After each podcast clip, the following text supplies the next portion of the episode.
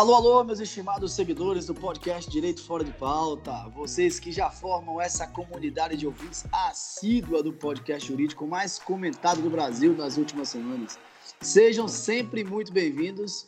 Hoje eu não posso agradecer, nem posso dizer que estou ao lado do meu parceiro Caio, pois que enquanto eu gravo aqui do estado de São Paulo, Caio grava lá da Bahia, provavelmente em algum resort do litoral, como de costume. Mas felizmente temos a tecnologia que nos aproxima e derruba essas fronteiras. E para quem não, não conhece ainda o Direito Fora de Pauta, ou está nos ouvindo pela primeira vez, nosso podcast jurídico objetivo é falar de temas do direito e das mais diversas áreas através de um bate-papo leve e descontraído. Como de praxe, se quiser saber mais um pouquinho, seleciona aí o podcast número zero da nossa lista nos canais das plataformas Spotify, podcast da Apple, iTunes, Deezer ou YouTube. Em seis ou sete minutinhos explicamos o projeto para vocês. Meu amigo Caio, como é que tá aí na Bahia? Fala, doutor Fábio Carvalho. Primeiramente, não estou nesse resort que você acha que eu estou, né?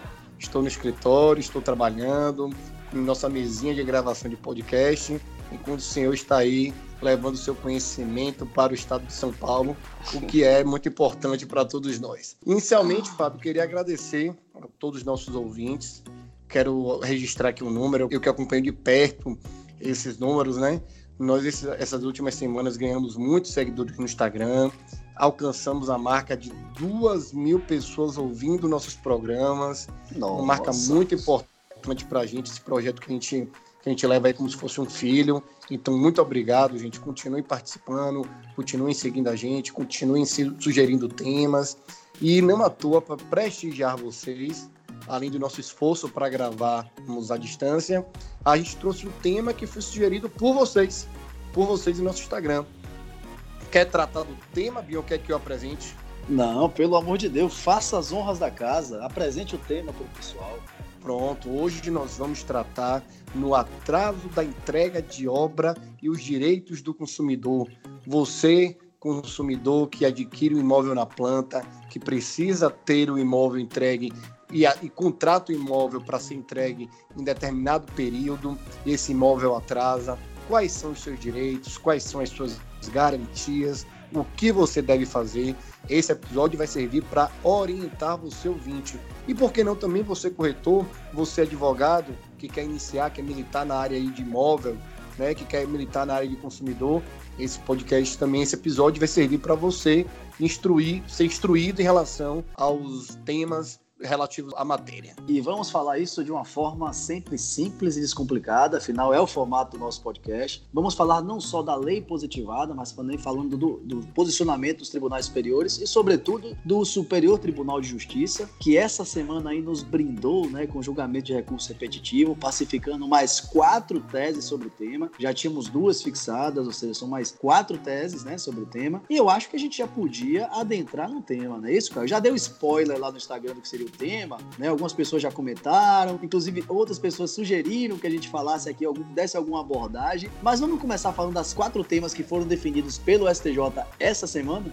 Vamos sim, vamos sim. Como você bem falou lá na nossa última postagem, se eu não me engano, do Instagram, Fábio, essa sugestão de tema foi muito oportuna muito oportuna. E é interessante como o nosso Instagram tem se tornado quase que um vidente. Nós fizemos uma, um episódio entrevista, batendo um papo né, com o juiz leigo. Uma semana depois, o edital do juiz leigo saiu. Agora nós começamos a fazer um podcast, começamos a ter ideia, né? Foi sugerido fazer um episódio sobre o atraso de entrega de obra e na mesma semana o STJ vai e fixa quatro temas é, sobre o assunto. Ou seja, a gente está se tornando quase um vidente aqui, quase uma mãe de Ná. Né? Então, vamos, deixa eu explicar para o pessoal que está ouvindo a gente o que é que aconteceu, né? No dia 11 de setembro, ou seja, alguns dias aí atrás, a segunda sessão do STJ fixou quatro teses jurídicas relativas a compromissos de compra e venda de imóveis na planta. Foram basicamente entendimentos que foram padronizados, consolidados pelo STJ, dentro do julgamento de recursos especiais repetitivos, né? Do tema 996, que discutia sobre o atraso de entrega de imóvel do programa Minha Casa Minha Vida. É só um parênteses, Caio, sem querer lhe interromper, apenas porque temos leigos também no direito, né? E algumas pessoas que não sabem o que é recurso repetitivo, né? Recurso especial repetitivo. Importante, importante isso. É, Então, assim, o Código de Processo Civil brasileiro, né, ou seja, o código que define as regras de procedimento, o código de ritos, quando entra no processo judicial, a gente tem, observar, tem que observar esse código de processo. Ele tem um dispositivo que é o artigo 1036, que diz lá que quando houver multiplicidade de recursos especiais, ou seja, quando houver vários recursos especiais, recursos são dirigidos ao STJ, e quando o fundamento de todos esses recursos tem uma controvérsia idêntica, por exemplo, todos os recursos discutem se o consumidor tem direito à indenização em caso de entrega de imóvel. Se todos tiverem essa mesma controvérsia, o STJ pode fazer julgamento por amostragem. Que é isso? Ele seleciona lá alguns recursos que possam representar essa controvérsia, manda suspender ou não todos os processos que discutem a mesma matéria, até que haja um julgamento sobre o tema e essa solução, então, passa para valer para todos os processos, inclusive os que e são essa suspensão E essa suspensão, Binho, é importante explicar, porque muito cliente, muito consumidor não entende. Eu, né, advogando, eu tenho alguns processos sobre atraso de entrega de imóvel, e aí o cliente liga, doutor, cadê o processo? Está suspenso. Suspenso por quê? É exatamente pela existência desses recursos repetitivos. Exatamente. O STJ, ele, ao invés de ficar julgando mil, dois mil, três mil recursos idênticos que chegam ali, o que pode ocasionar, inclusive, um, julgamentos diversos, né, julgamentos diferentes. Ele prefere uniformizar, como você Não, vinha tratando. Para se, para se ter uma ideia, somente nesse julgamento desse recurso repetitivo que a gente vai começar a falar, que são esses quatro temas principais que vamos falar, o, o Banco Nacional de Demandas Repetitivas do Conselho Nacional de Justiça, aquele conselho que fiscaliza o Poder Judiciário, diz que pelo menos 8 mil ações com temas semelhantes e que tramitam em todos tribunais do Brasil vão ser decididas com base nesse precedente que foi qualificado agora pelo STJ. E é, e é exatamente o que eu tentava, que eu tento passar, né, para a clientela do, do escritório, exatamente essa, que inicialmente a suspensão desse processo pode parecer um retardamento, né? Pode parecer um atraso, mas na verdade aquilo ali nada mais é do que para facilitar processos futuros. Então, para dar celeridade, com essa decisão, para dar uma celeridade. Então, ele vai aguardar ali um pouquinho enquanto o STJ vai julgar aquela causa, mas quando o resultado vier, o processo dele vai andar mais facilmente. Inclusive, esse entendimento do STJ pode evitar, em um momento futuro, até um novo recurso, digamos que o seu processo esteja em, em, em grau recursal, né, no, no, nos tribunais Isso, de justiça. Com com o entendimento consolidado pelo STJ, isso pode evitar, por exemplo, a propositura de um recurso especial, um recurso é, extraordinário. O, o, STJ, para quem não sabe, é a nossa terceira instância de julgamento, né? Lá onde praticamente terminam todos os processos, salvo se houver matéria constitucional que vai ao Supremo Tribunal Federal, mas não é comum que a matéria chegue ao STF. Mas enfim, apenas para voltarmos ao assunto, o que Caio estava dizendo quando eu o interrompi no bom sentido, é que o STJ analisava alguns recursos que haviam sido destacados para esse julgamento repetitivo, que agora você sabe que é, e que o tema central discutiu o atraso de entrega de imóvel dentro do programa Minha Casa Minha Vida, mas que na verdade são decisões que fatalmente vão ser aplicadas para qualquer tipo de atraso de imóvel, até porque temos outras decisões que são similares, né, fora do programa Minha Casa Minha Vida. Perfeito, Mas Caio, perfeito. até para não perder o fio da meada, vamos aos temas, né? Vamos, você pode começar? Como é que faz? Vamos lá, vamos lá, vamos lá. Perfeita explicação aí, Bion. É importantíssimo esclarecer ao consumidor o que se trata o recurso repetitivo, né? Realmente é importante o consumidor saber que mesmo que o processo dele não tenha sido afetado diretamente, se houver discussão sobre a mesma matéria ou controvérsia, esse entendimento vai valer também para o processo dele. Isso é importantíssimo, né? E hoje em dia vem sendo muito adquirido o imóvel na planta.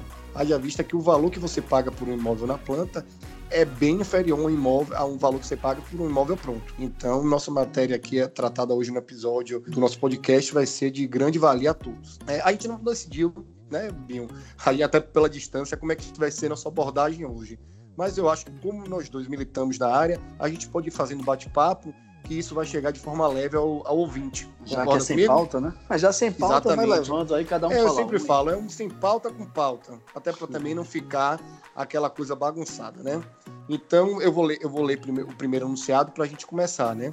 O primeiro anunciado diz: na aquisição de unidade de unidades autônomas em construção, o contrato deverá estabelecer de forma clara, expressa e inteligível o prazo certo para a entrega do imóvel, o qual não poderá estar vinculado à concessão do financiamento ou a nenhum outro negócio jurídico, exceto o acréscimo do prazo de tolerância. Explicando para você, consumidor, para você, advogado que está ouvindo, o que é que esse primeiro enunciado diz. O que o STJ está dizendo é que quando o consumidor compra o imóvel, ele tem que estar lá previsto no contrato qual o dia entrega, efetivo da entrega daquele imóvel.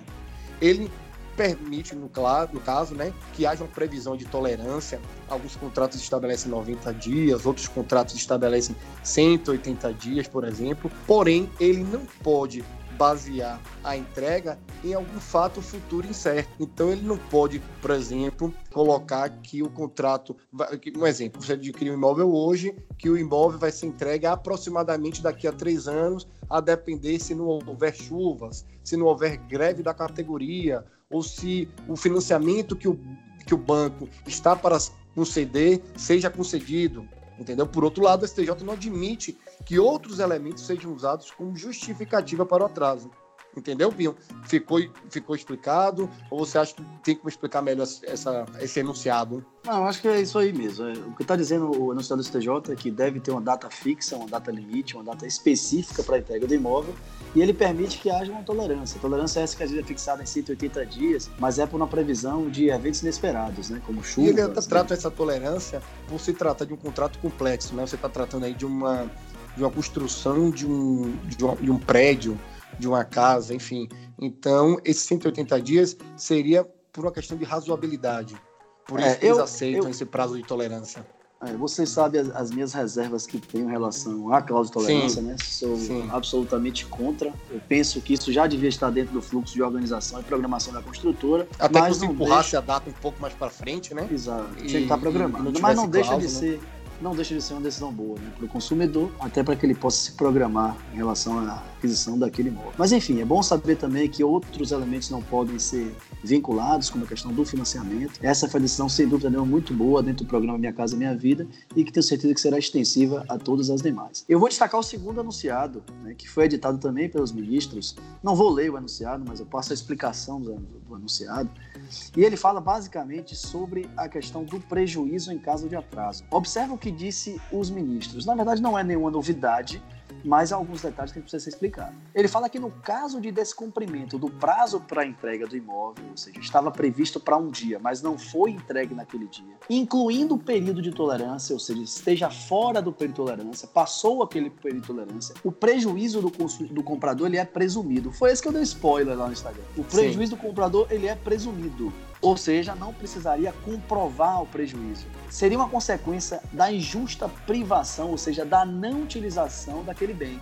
Como você não usa o bem, você já estaria sendo presumidamente prejudicado. O STJ então decidiu que nesse caso. Até porque ninguém atraso... compra um imóvel. Isso é, isso é algo que eu já vi em algumas decisões, é interessantíssima. Ninguém compra um imóvel para nada fazer com ele. Para deixar o imóvel parado. Exata, é exatamente a premissa. É então, é no momento que você adquire o imóvel e atrasa, naturalmente você está sofrendo algum tipo de prejuízo. Exatamente, e foi esse o entendimento do SCJ. Então ele disse exatamente isso, que o prejuízo é presumido, não precisa provar, e disse então que deve sempre haver pagamento de indenização em favor do consumidor. Pagamento esse que vai ser na forma de aluguel, se ele estivesse perdendo dinheiro mensalmente. E esse valor vai ser fixado tomando por base um imóvel da mesma envergadura, um imóvel similar, né, de similar natureza, de similar valor de mercado, etc. Bom, outro detalhe é que esse pagamento vai ser devido de forma imediata a partir do primeiro dia de atraso e vai ser cessado até a data da posse direta do adquirente da unidade autônoma. Ou seja, a partir do momento que houve o atraso, obviamente respeitando a cláusula de tolerância, que o STJ disse que é legal, né, que é permitida, então ele deve pagar um valor de indenização, muitas vezes é fixado em valor de porcentagem, 1%, 0,5% do valor do imóvel, e isso vai ser devido até a posse direta, ou seja, até o consumidor entrar no imóvel. Pouco importando, por exemplo, se ele recebeu as chaves antes disso, ou ainda quando o habite saiu, não é isso que importa. Importa é quando o consumidor entra no imóvel. Até essa vamos, data. vamos dar um, vamos dar um exemplo prático que eu sempre gosto de exemplificar, isso facilita para o consumidor.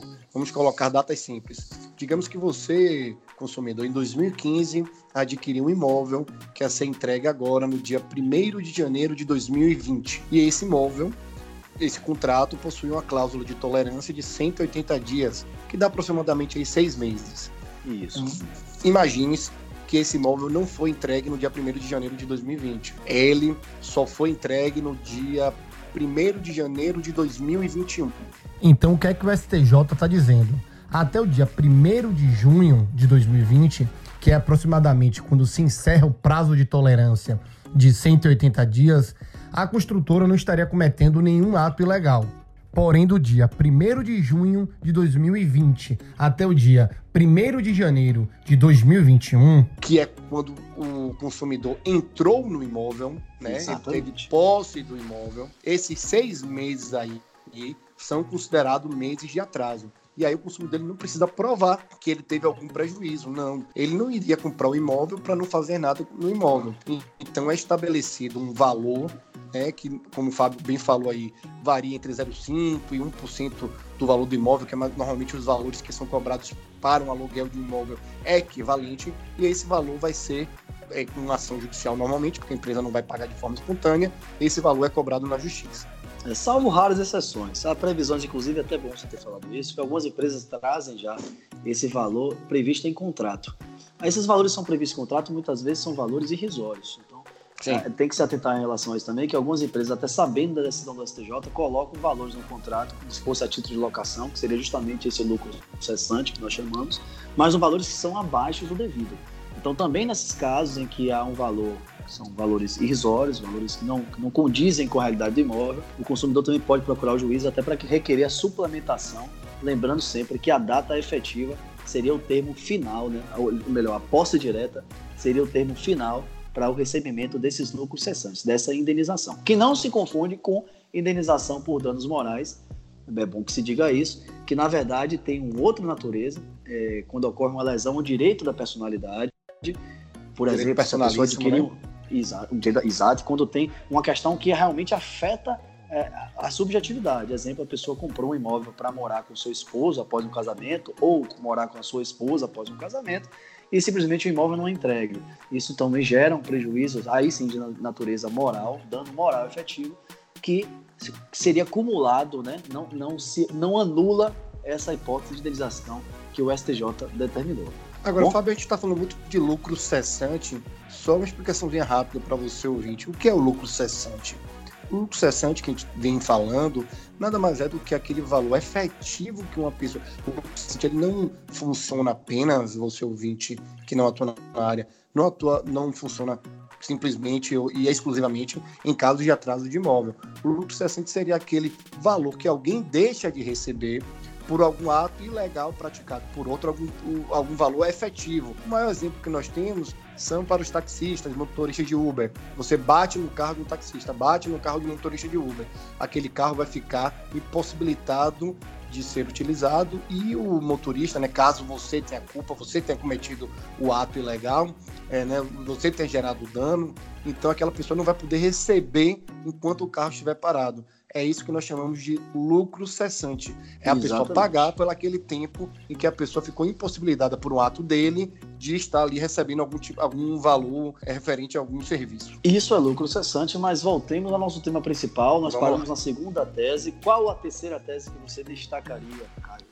Vamos lá. A terceira tese diz que é lícita a cobrança de juros de obra ou outro enca- encargo equivalente, né? Após o prazo ajustado no contrato para entrega das chaves da unidade autônoma, incluindo sempre, como nós já havíamos dito, o período de tolerância. Quer tratar sobre o assunto, Binho? Quer discorrer?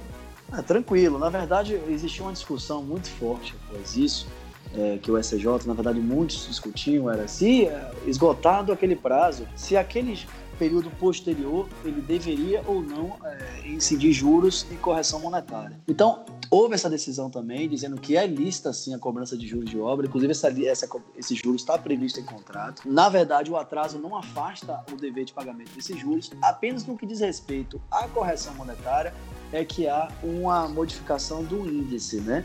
Que é do ITR por IPCA. Agora, Mas há basicamente isso. Agora, doutor Fábio, do mesmo jeito que você já mostrou aí um conformismo com a cláusula de tolerância, eu também demonstro um pouquinho de inconformismo com essa situação. Eu já eu tive também. alguns processos meus, né, em que foi congelado, a gente chama de congelamento do saldo. Porque o que acontece? Explicando aí, detalhando. É, o exemplo que eu dei.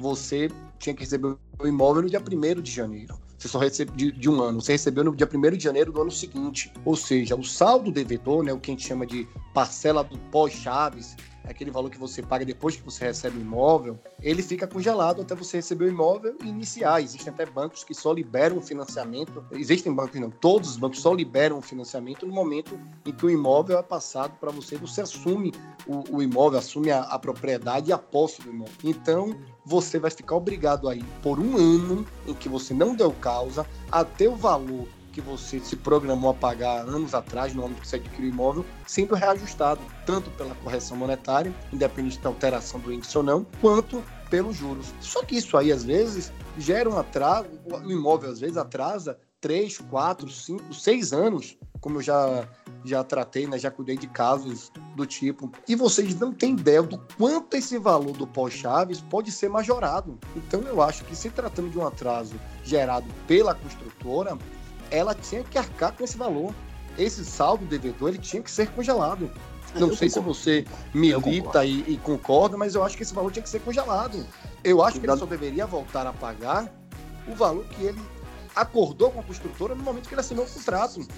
Assinou eu, contrato, concordo, eu concordo, né? eu concordo. É, é decisão muito vasta, na verdade, discussão muito vasta, não nos cabe discutir né, sobre o que, o que realmente motivou o STJ a chegar a esse entendimento, apenas passando as informações aos nossos ouvintes. E eu passaria então a quarta, né, o quarto recurso repetitivo, a quarta tese, desculpa, julgada em recurso repetitivo, que na verdade já adiantei. A gente falava de juros e eu, quando fui comentar a questão dos juros, falei da questão da correção. Porque o, a quarta tese fala justamente isso, que o descumprimento do prazo de entrega do imóvel computado sempre né, o período de tolerância, que eu tanto odeio, faz cessar a incidência da correção sobre o saldo com base no indexador setorial, que reflete a construção civil, ou seja, aquele o índice de construção civil, né? Então, a partir do atraso, a partir do atraso ilegal, vamos dizer assim... É o ICC, o ICC. Ele, IPC, exato. E agora ele vai ser substituído pelo IPCA. Eu até tinha falado ITR até, anteriormente, não sei porque eu falei ITR, mas justamente isso. Ele modifica o ICC para o IPCA, salvo se o IPCA né, for mais gravoso ao consumidor, aí mantém-se o índice de construção civil. Então essa foi a quarta tese, mas acredito que as duas primeiras teses que são maravilhosas, que nossos consumidores adoram né, saber. Mas é isso, cara. Tem um último detalhe, né? E último detalhe importante, Bion, para a gente tratar aí sobre essa decisão da segunda sessão, é que ela limitou essas, esses temas que nós tratamos aqui aos imóveis residenciais. E com certa lógica, com certa lógica, porque como tudo vinha sendo tratado dentro da, do julgamento, da análise dos imóveis contemplados pela Minha Casa Minha Vida, e Minha Casa Minha Vida a gente sabe que é direcionado exclusivamente a fins residenciais, né, a fins privados, então não cabe a incluir nisso aqueles imóveis adquiridos com fins comerciais. Claro, e no mesmo sentido também concluiu não ser relevante distinguir aquele imóvel que é adquirido para moradia e o imóvel que é adquirido para investimento. Também porque os negócios regidos pelo programa governamental do Minha Casa Minha Vida só é permitida aquisição com a finalidade de residência própria. Mas, Caio, eu destacaria aqui outros temas também, né? Objeto de análise anterior pelo STJ, também em sede de recurso repetitivo, e já foram julgados múltiplas vezes, inclusive. Então eu acho que houve alguma pacificação nesse tema, e são temas de grande relevância. Uma primeira delas, inclusive, é uma mudança de entendimento. Uma mudança que a gente até havia conversado sobre isso. Ela fala o seguinte: que na hipótese de descumprimento do prazo de entrega de imóvel, objeto do contrato de compromisso de compra e venda, ou seja, quando há atraso de entrega de imóvel, não é possível acumular cláusula penal decorrente da mora, ou seja, do atraso, com indenização ou lucros cessantes. Explico. A gente via falando que o entendimento dentro do, casa, do, do programa Minha Casa Minha Vida é de que o, o, dano ele é presumido, logo deve receber indenização. Também é assim fora do programa Minha Casa Minha Vida. Só que não havíamos falado da questão da cláusula penal. Explico: a cláusula penal, na verdade, é uma cláusula que é prevista no contrato quando você adquire um imóvel, que diz se você descumprir o contrato, você deve pagar um valor a título de pena para aquela Você, empresa. por exemplo, você vai assina um contrato. A, a, construtora vai te entregar os boletos de pagamento, né? Aquelas trimestrais, Perfeito. trimestrais Caso você não pague o boleto na data atrasada, você vai sofrer, todo mundo sabe do que a gente está falando, a gente vai sofrer a correção monetária, a gente vai sofrer uma multa, a gente vai sofrer os juros. E o que, é que as construtoras costumam fazer? Elas estabelecem essa cláusula penal no contrato de aquisição de imóvel à planta em desfavor do consumidor.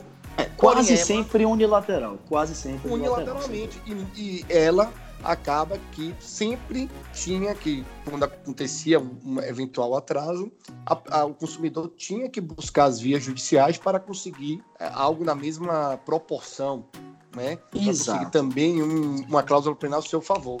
E essa, esse entendimento veio para acabar com isso. É, a discussão era exatamente essa, porque na verdade, antes dessa pacificação da temática, já existiam vários julgamentos de vários tribunais, é, e até no STJ, dizendo que era possível a, a, a, acumulação. Eu entendo particularmente que deveria ser possível a acumulação, até porque, pelo princípio básico, né, que as normas devem ser interpretadas de forma mais favorável ao consumidor. Então, se há cláusula natureza, penal... Ao meu ver, ao meu ver, eles possuem natureza jurídica distinta. Uma é cláusula moratória, né, pela mora, pelo atraso. A outra é de ressarcimento, de ressarcimento. Então, é aquela coisa, quando a pessoa atrasa um boleto, ela tem que pagar porque ela atrasou. Mas ela deixa de, de pagar o valor principal? Não deixa. Assim como existe a multa que é prevista pela pagamento e atraso do boleto, existe a cláusula penal que é prevista no contrato, por descumprimento do Exatamente. Contrato. Então, essa de... mas o STJ entendeu que não é possível acumular o que quer dizer, por exemplo, que se entrar na seara de uma resolução contratual, a gente não falaria mais de lucro cessante, mas falaria propriamente de cláusula penal. Ou seja, para trocando em miúdos, falando de forma descomplicada, não é possível se inverter essa cláusula penal se e não pode ser acumulada com lucro cessante. É isso? Agora é importante frisar, viu, que o consumidor ele pode optar. Então, se ele for até uma construtora adquirir um imóvel na planta e naquele contrato que ele assinar ter ali dispondo uma cláusula penal por eventual atraso da construtora e essa construtora em um momento futuro vier realmente entregar essa, atrasar essa entrega, nada impede ele, impede a ele que ele abra a mão dessa cláusula penal e busque as vias judiciais atrás do lucro cessante, se ele entender que é mais favorável a ele. Perfeito. Ele perfeito. não pode fazer o pedido dos dois, mas ele pode optar por qual dos dois ele quer basear o seu pedido de reparação. Mas, para não falar que estamos só falando coisas boas para o consumidor, cara, eu queria falar um que também não é tão bom para o consumidor, mas tem que ligar o alerta, né? Tem que ligar o sinal vermelho. Tem um entendimento do STJ que diz o seguinte: quando o consumidor pede a resolução do contrato de compra e venda e restituição das parcelas pagas pelo comprador o retorno das partes ao estado anterior implica um pagamento de indenização pelo tempo em que o comprador ocupou o bem desde a data que a posse foi transferida. Parece complicado explicando assim, mas o que quer dizer isso? É possível, por exemplo, que um comprador que adquiriu um imóvel, por algum motivo, peça a resolução. Por exemplo, ele não se contentou com um atraso na entrega, ou o imóvel não tinha as especificações que ele esperava. Se ele ingressa em juízo pedindo a resolução do contrato, que nada mais é do que quebrar o contrato, para receber de volta o que ele pagou, se isso for determinado pelo juiz, o juiz vai, no mesmo ato, determinar que se devolva o valor que ele pagou, ele obviamente vai sair do imóvel, mas ele vai ter que pagar em favor da construtora um valor de indenização pelo tempo que ocupou o bem, como se fosse um aluguel né, pelo período desde a data em que ele teve a que posse é justo, transferida. Que é justo, é justo, né, tentando, é tentando inibir o enriquecimento ilícito. mas há inúmeras discussões sobre isso. Várias pessoas não acham que que, que, que, deveria ser pago isso, até pela questão dos princípios mais de proteção ao consumidor, mas acredito que aí é uma questão até de razoabilidade e de proporcionalidade. Agora, Caio, pra, você não Agora, quer... para finalizar, a gente pode tratar, eu estava lembrando aqui, da questão também, algo importante para o corretor, já que você inicialmente né, direcionou nosso, nosso episódio também Nossos ao amigos corretor. corretores, sem dúvida Exatamente, nenhuma. né? E, e, também não é um entendimento de agora, já é um entendimento pacificado há, há algum tempo. O STJ, ele entende que é válida sim a cláusula contratual que transfere ao comprador a obrigação de pagar a comissão de corretagem. Existe essa discussão. A quem cabe pagar a corretagem? Ao comprador ou à construtora, à vendedora? Até porque quem se beneficia com a venda não é só o comprador, né? O vendedor, a construtora também se beneficia. Inclusive, existiam, existem algumas construtoras que mantêm um corretor dentro de seus estandes de venda. Isso era algo que eu batia muito. E o STJ decidiu o seguinte, que na a comissão de corretagem nos contratos de promessa de compra e venda, em regime de incorporação imobiliária, né, claro, desde que previamente informado o preço total da aquisição da unidade autônoma, com destaque do valor da comissão, ou seja, no contrato tem lá dizendo o valor exato que vai ser pago a título de comissão de corretagem, esse valor é devido sim a ser pago pelo comprador e não pelo vendedor. Exatamente. Foi o tema 938, não de recurso repetitivo. Ele traz essa previsão sim, porque existe as primeiras ações, quando eclodiu, né? Eu já essa consegui, questão. eu já consegui inclusive. Eu também. É, eu também antes de antes da, desse julgamento, né, repetitivo, eu consegui fazer com que o valor a título de comissão de corretagem fosse transferido para o vendedor, exatamente com essa tese que a pessoa, meu cliente, chega na, na, no stand de venda, o corretor está lá para auxiliar ele. O grande beneficiado com aquela, com aquela venda né, é o, a construtora que vai receber todo o lucro da, da, da, situação e eu entendia que não era devido ao meu cliente, ao consumidor pagar por aquilo ali. É, e a gente na verdade, conseguiu, ter, teve alguns ganhos em, em, até, em, até em sede de tribunal de justiça, porém a discussão depois, é esse entendimento foi alterado ela é ampla, porque é exatamente, você quando adquire imóvel, muitas vezes lhe é imposto um corretor da própria construtora. É como se você não pudesse adquirir o imóvel através de um corretor da sua confiança, um corretor que não fosse credenciado. Então havia esse entendimento que quando fosse imposto esse corretor, o corretor de imóveis, você não deveria custear. Obviamente que o corretor teria que receber o valor dele, seja do comprador ou seja da construtora. Não é essa a questão. A questão é quem paga.